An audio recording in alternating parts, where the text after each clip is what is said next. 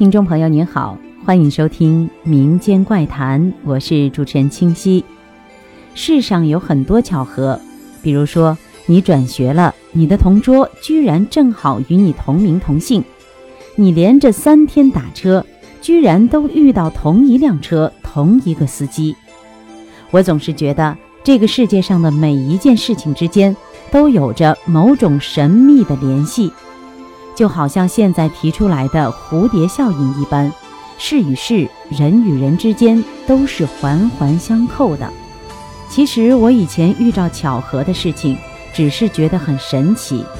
自从看了周德东的小说以后，我却渐渐地觉得每一件巧合背后都有一种神秘的力量在操控着。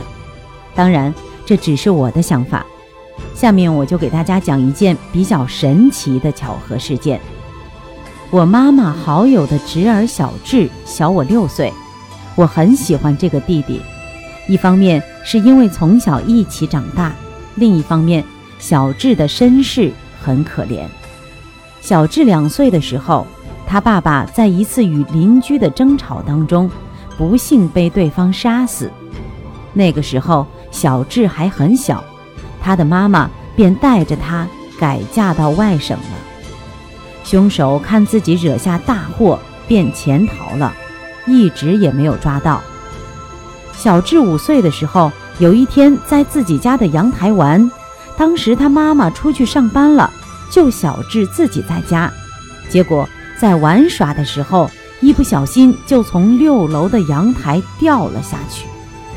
结果。正好有一个人骑摩托车从楼下经过，小智就掉在那个人的身上，居然毫发无伤，而那个被砸的人却死了。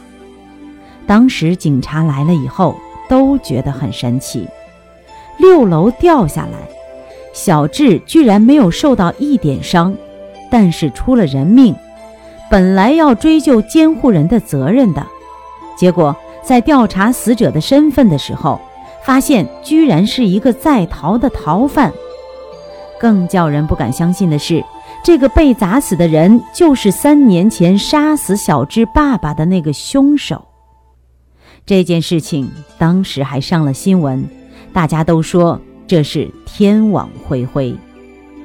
好了，今天的民间怪谈就到这里，下期再见。